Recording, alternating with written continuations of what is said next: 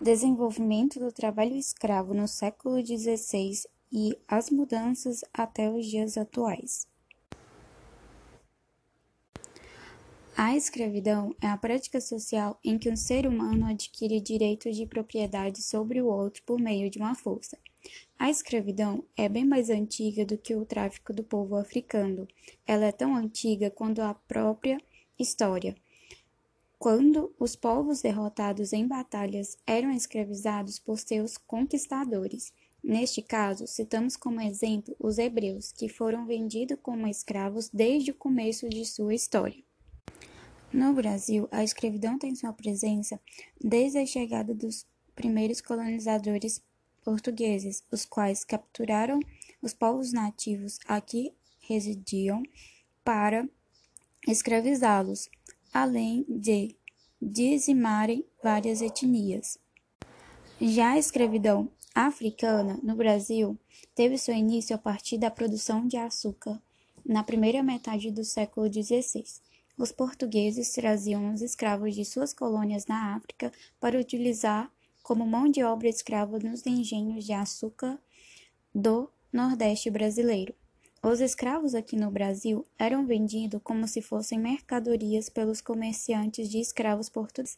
O porte desses escravos era feito da África para o Brasil, nos porões de navios negreiros. Os escravos viviam amontoados em condições desumanas Muitos morriam antes de chegar ao Brasil e seus corpos eram deixados no mar.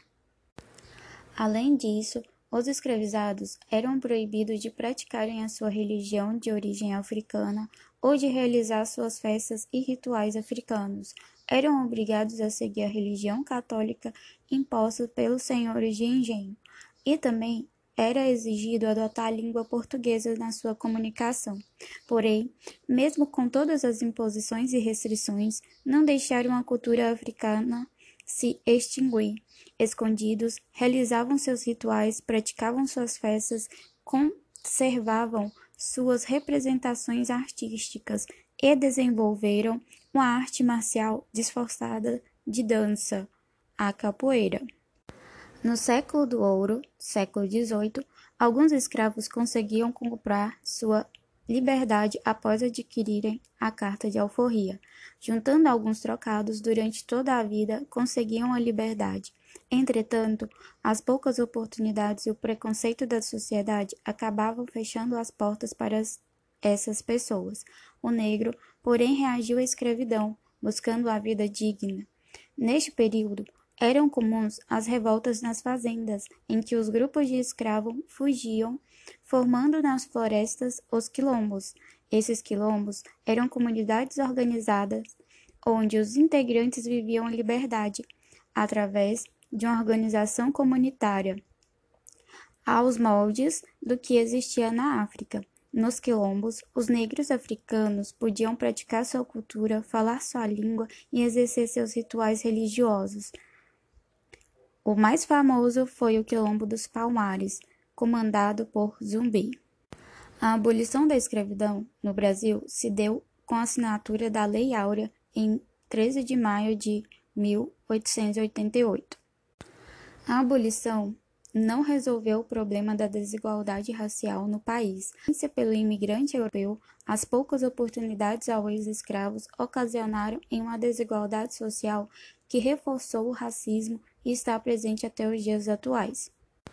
O sociólogo brasileiro Gilberto Freire, em Casagrande Senzala, parece ter sido o primeiro grande escritor a colaborar com a disseminação do mito da democracia racial. Segundo o sociólogo brasileiro, a sociedade colonial brasileira começou a produzir uma miscigenação racial e uma espécie de relação harmoniosa entre negros escravos, negros libertos e brancos. Para desmistificar o mito da democracia racial no Brasil, temos notoriamente o trabalho do sociólogo Florestan Fernandes. Os estudos dele foram decisivos para acabar de vez com a ideia de que havia uma democracia racial no Brasil. Fernandes, em sua tese A Integração do Negro na Sociedade de Classes, afirma que A democracia só era realidade quando houver de fato igualdade racial no Brasil e o negro não sofrer nenhuma espécie de discriminação, de preconceito, de estigmação e segregação, seja em termos de classe, seja em termos de raça. Por isso, a luta de classes para o negro deve caminhar juntamente com a luta racial propriamente dita. Isso indica que não há uma democracia racial no Brasil, já que as pessoas de pele negra não estão inseridas devidamente no mercado capitalista como as pessoas de pele brancas estão. As origens dessa não inserção do negro na sociedade de classe encontram-se no cenário pós-abolição da escravatura, em que não foi oferecido à população negra liberta qualquer apoio educacional, financeiro e social social, criando uma população marginalizada. Por fim, é necessário enfatizar que, por mais que é proibido a escravidão, há ainda registro de trabalhos escravos ou análogos à escravidão no Brasil. Por isso é necessário sempre denunciar as autoridades, para que os direitos humanos sejam aplicados a todos.